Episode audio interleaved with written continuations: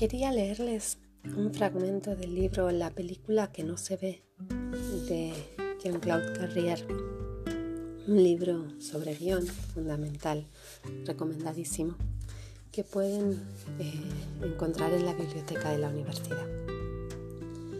En la página 113 del libro, Jean-Claude Carrier explica cómo se introduce en el mundo del guion. Y se introduce curiosamente desde el lado de la edición. Está con Susan Barón, una de las, o la editora del cineasta Jacques Tati, y está con ella en la sala de edición. Y ella le va mostrando cómo eh, es su trabajo. Entonces leo textualmente. Cuando toda la parte mecánica estuvo en marcha, Susan puso a mi lado un ejemplar del guion del filme y me dijo algo que nunca olvidaré y que constituyó mi segunda gran lección de aquel día, aunque no me diera cuenta de ello hasta mucho más tarde.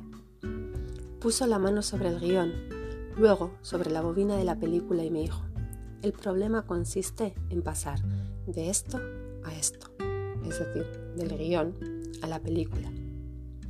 El problema es muy fácil de decir, se trata de una frase que si no se le presta mucha atención podría pasar como una observación más bien vulgar, incluso banal, pero en realidad incluye en sí misma el gran secreto de la transformación. Indica claramente lo esencial, es decir, que el rodaje de un filme es una operación verdaderamente alquímica, que consiste en transformar papel en película, pasar de esto a esto.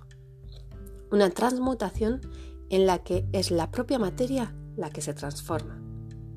Es bien sabido que al final de un rodaje, el guion suele tirarse a la basura.